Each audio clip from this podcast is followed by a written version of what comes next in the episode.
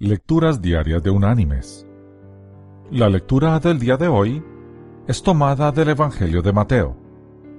Allí en el capítulo 21, en los versículos 21 y 22, el Señor dice,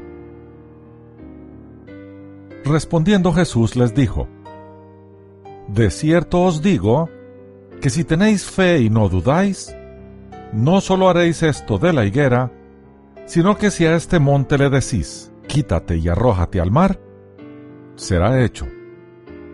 Todo lo que pidáis en oración creyendo, lo recibiréis.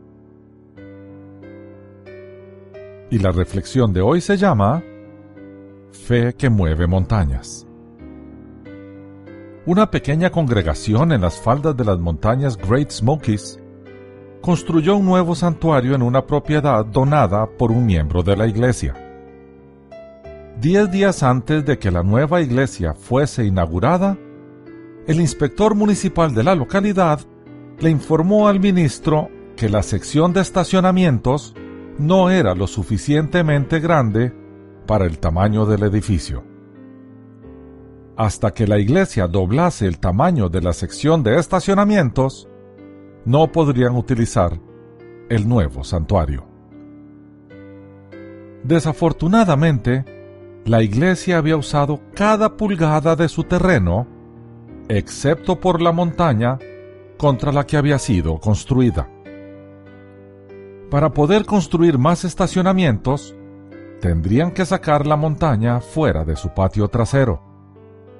Sin amilanarse, el ministro anunció el siguiente domingo en la mañana que se reuniría esa noche con todos los miembros que tuviesen una fe que mueve montañas.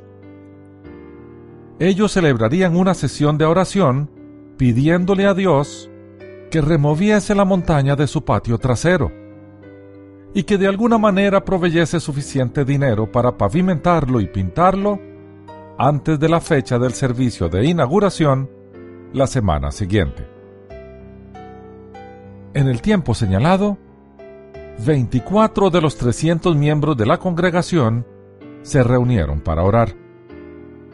Oraron por casi tres horas. A las 10 de la noche, el ministro pronunció el amén final. Celebraremos el culto de inauguración el próximo domingo, tal y como está programado, les aseguró a todos. Dios nunca nos ha fallado antes y estoy seguro de que será fiel en esta ocasión también. A la siguiente mañana, mientras trabajaba en su estudio, oyó un fuerte golpeteo en su puerta.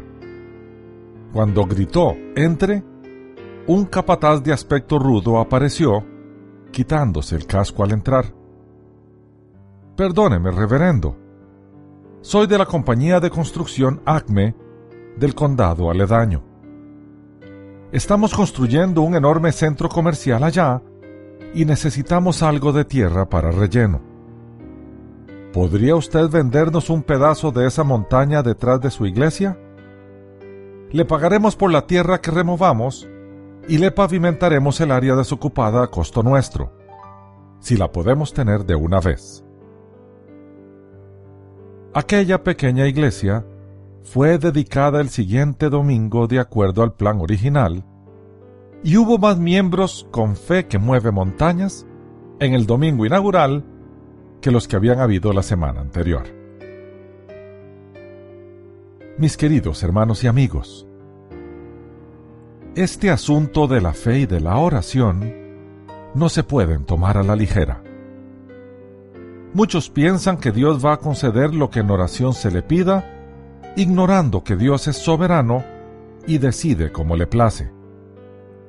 Nadie le da órdenes a Dios.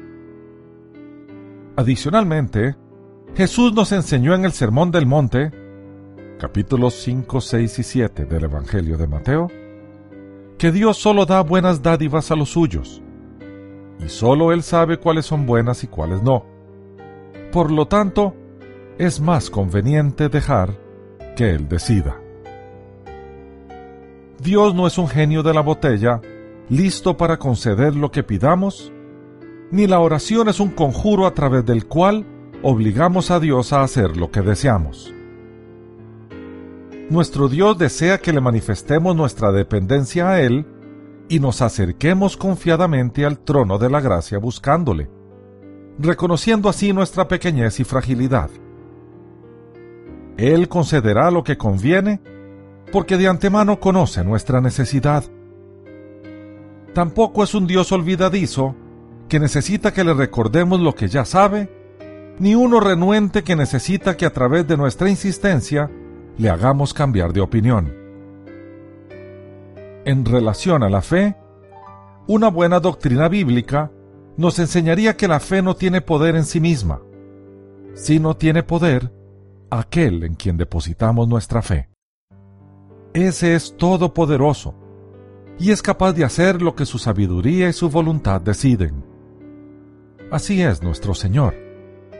Todo lo sabe, todo lo puede y todo lo planea y ejecuta con precisión divina. Qué maravilla es depender de un Dios así y ser su hijo. Que Dios te bendiga.